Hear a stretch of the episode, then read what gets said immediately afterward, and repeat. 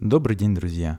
С вами Сергей Бутаков, и вы слушаете подкаст о продуктивности, личной эффективности и управлении временем «Главное время».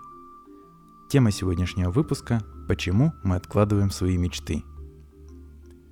У вас абсолютно точно есть мечта, а может быть и не одна. Такая большая цель, которую вы хотели бы достичь в жизни.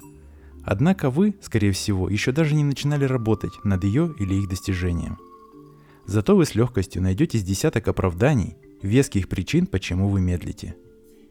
Удивительная ситуация. Вы мечтаете об этом, часто об этом думаете, так почему же вы ничего не делаете?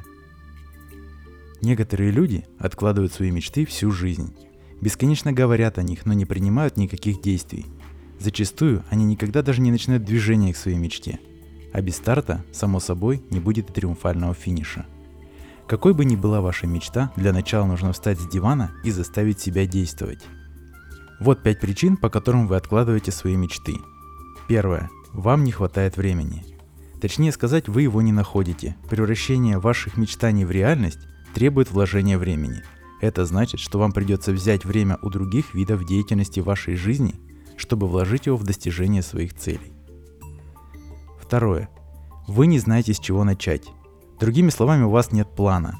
Один из простых способов преодолеть это препятствие – набросать список задач, необходимых для достижения вашей цели, такую дорожную карту.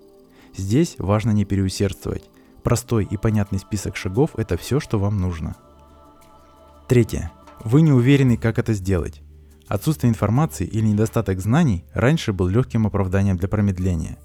Но сейчас у нас есть интернет и YouTube, где вы можете узнать, как выполнить практически любую задачу за несколько минут.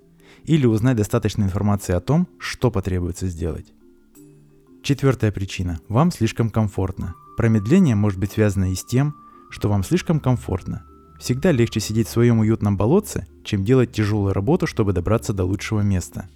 Возможно, вам придется заставлять себя, чтобы выйти из своей зоны комфорта. Пятое. Вам не хватает мотивации. Что нужно сделать, чтобы заставить вас стать и действовать? Одна из тактик – написать видение того, как все изменится, если вы осуществите свою мечту. Выпишите на бумагу положительные последствия для вашей жизни.